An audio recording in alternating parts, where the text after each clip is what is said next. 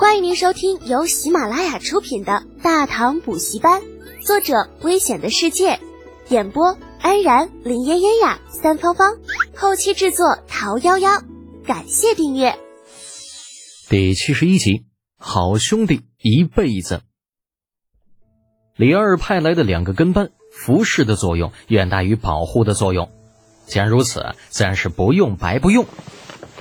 李浩随意的找了块石头坐着，等魏武背着一大捆柴回来，又开始指挥他挖行军灶。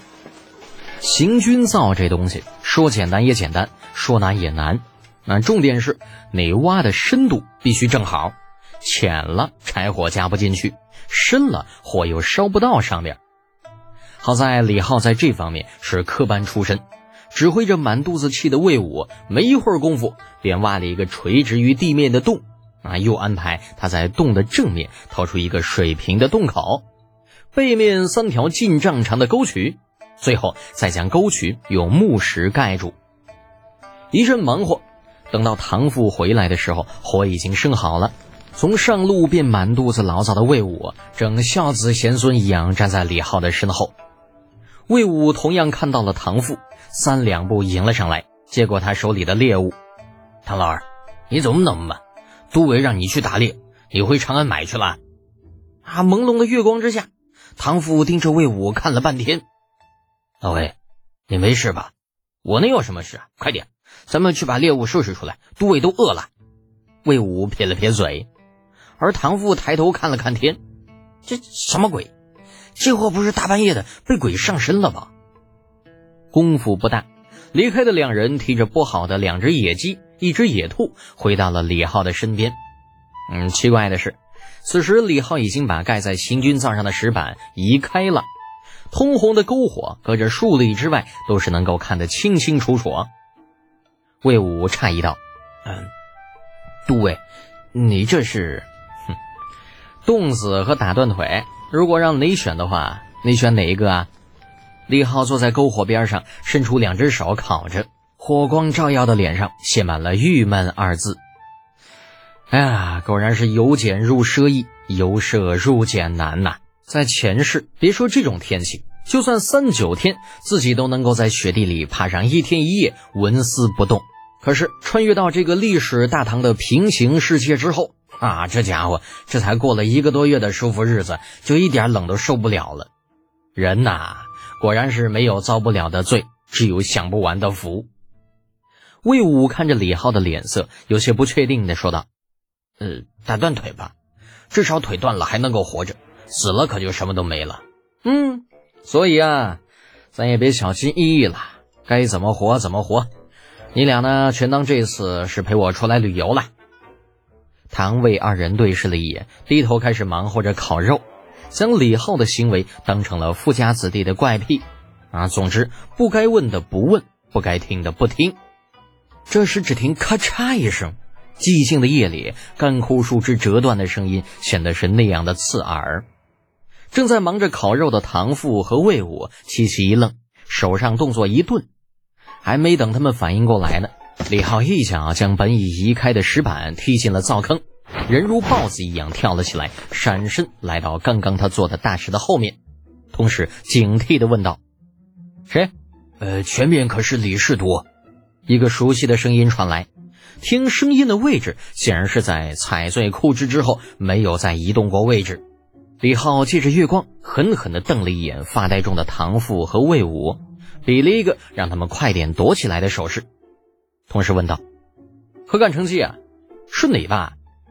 远远的那熟悉的声音再次传来：“正是某家，李世都莫怕，殿下来了。”那石头后面的李浩瞬间就懵逼了：“殿下，太子殿下！”这次没等何干成机回话，李承前的声音已经随风飘来：“李德锦，原来你真的在这里，可让本宫追的你好苦。”声落。一阵踉踉跄跄的脚步声传来，同时还有何干成机的声音：“殿下小心！”而李浩一脸懵：“我去，这他妈可要了亲命了！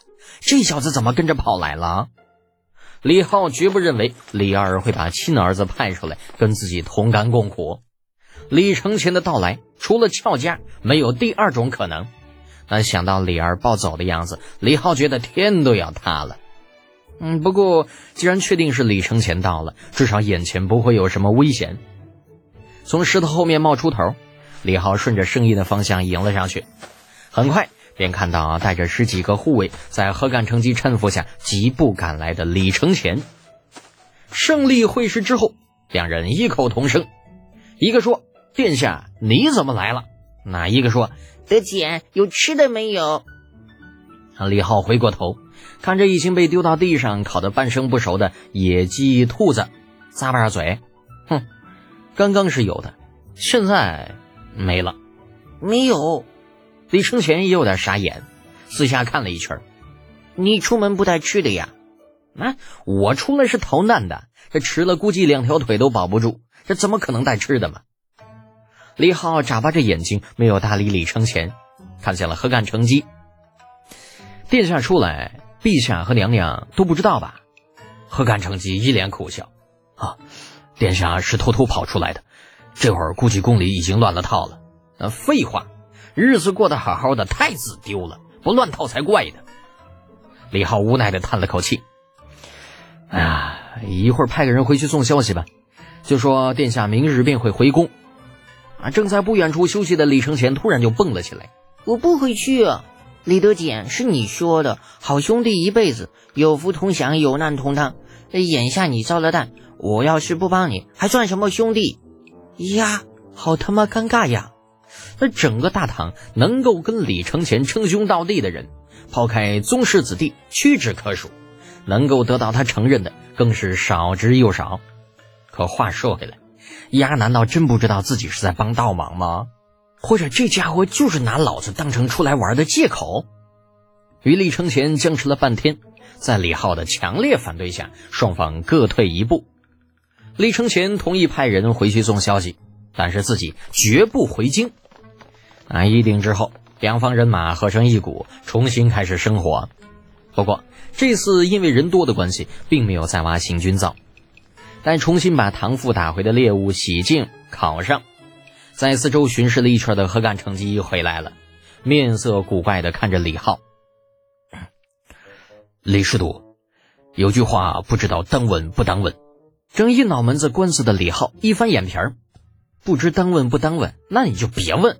何干成机被噎得直翻白眼儿，深吸了一口气道：“嗯，某想知道这周围的布置是否都是出自于您的手笔？您？”那正在烤火的李承前很是诧异的抬起了头，他的这个护卫头子那可是心高气傲的很，一些朝中老臣都很难得到他一句“您”的称呼，这怎么只转了一圈回来就变成这个总样了？听众朋友，本集已播讲完毕，请订阅专辑，下集精彩继续哦。